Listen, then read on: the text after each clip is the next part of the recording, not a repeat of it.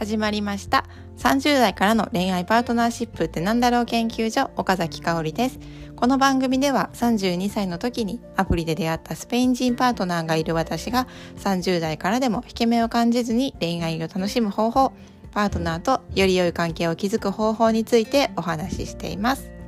今日のテーマはパートナーと私の食器洗いの違い。今日のお話は食器洗いかって思われましたかね？あ、でも食器洗いの違いを感じている方、まあ、食器洗いに限らずですね家事のお互いの違いとかこだわりが違うとか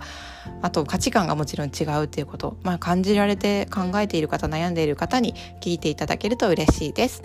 結論先に言うと家事の違いはゴールを考えてみると違う視点が持てるかもしれないというお話です。では最初にまず私の食器洗いについて私はどんなことを重視しているのかというととにかく時短重視です。短い時間で多くの食器を洗うということを重視してます。それに対してパートナーの食器洗い。彼はですねとにかく綺麗に洗うことを重視してます。なので私と比べると時間はかかります。ゆっくり洗い洗ってるなと思います。でまあこんな私たちがえー、彼のお家とか私のお家でまあご飯を一緒に食べてじゃあ食器片付けよっかって言って、まあ、食器洗いお互いこう洗うところを見たりとか、えー、一人が洗って一人が拭くっていうことをねやっている時に、まあ、お互い思うことっていうのは私から見ると「えー、なんでそんなにこうゆっくり洗うんだろうもっと早く洗ったらいいのに」とか、えー、そんなに水流したらもったいないな」とかえそれそんなに汚れてないからそこまでこすらなくてもいいんじゃないとか、まあ、なんかちょっと面倒くさい人みたいなこともいろいろ思うんですよね。でパートナーが私を見るといやそんなスピードで洗ってその綺麗に当たってんのかなとか、まあ、多分そんなえそこそれこすらなくていいのかなとか多分そういうことを思思うんだと思うんですよねお互いに。で私はですね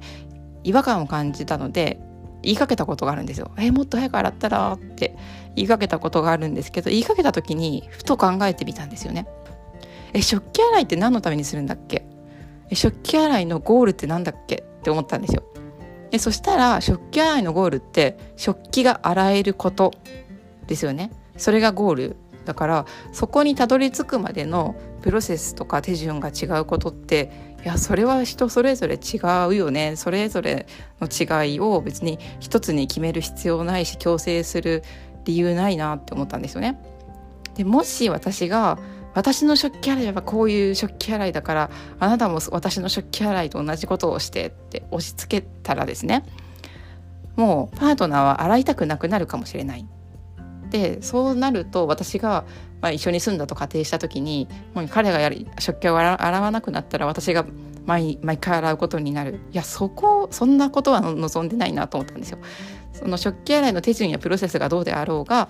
食器が洗えてることそれを2人でやるやる交代でやるとか役割決めてやるとかの方がいやそれのそれを目指したいなと思ったんですよね。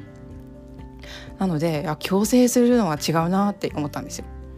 でももし一緒に住み始めたら水がもったいないってことは気になるかもしれないなと思ったんですよね水大切にしたいし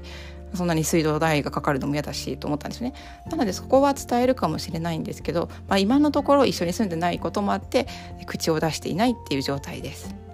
まあ、これから一緒に暮らして毎日こう食器洗いを見るようになったりとか、まあ、子育てをしていて本当に時短した方がいい食器洗いの時間でかけない方がいいみたいに思うことがあったら、まあ、これからもこう話し合うこととかすり合わせるっていうことがあるかもしれないなとは思っています。でもとにかく家事の違いっていうのは何のためにやってるんだっけ？って考えることってすごく大事だなと思います。やり方が違うとか考え方が違うっていうのは当たり前だからこそゴールを一緒に考えてみてあそこが目指したいんだよね。ってそこの行くプロセスってまあ違うのは当たり前だよねって。じゃあどうするっていうふうに新しい視点で考えられるんじゃないのかなと思っています。ということで今日はパートナーと私の食器洗いの違いについてお話をしてみました。いかがだったでしょうか？今日は食器洗いをテーマに挙げましたが他にも違いってたくさんありますよね、まあ、家事だと例えばですね洗濯。洗濯を洗濯機いつ回すか朝なのか夜なのかとかあと干し方。干し方もこう全然違いますよね人によって。あと畳み方も違うし掃除の仕方とか頻度とか収納とかあと料理も本当に違いますよね。あとは習慣で言うとお風呂にいつ入るのか朝風呂なのか夜なのかとか、まあ、何時に寝て何時に起きるのかとか、まあ、一緒に住んでも住まなくても違いを感じることっていろいろあるなと思います。なんでこんなに出てくるかっていうと私ニュージーランドで1年間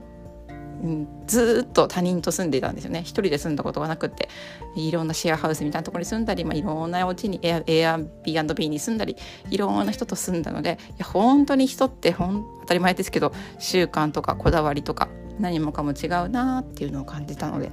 パートナーと一緒に暮らし始めたらまあいろいろな違いっていうのがあるんだろうなと思っています。まあ、でも最近はですね家電もとっても便利なものが増えてますよね。例えば洗濯機でも乾燥まで全部やってくれるものもあるし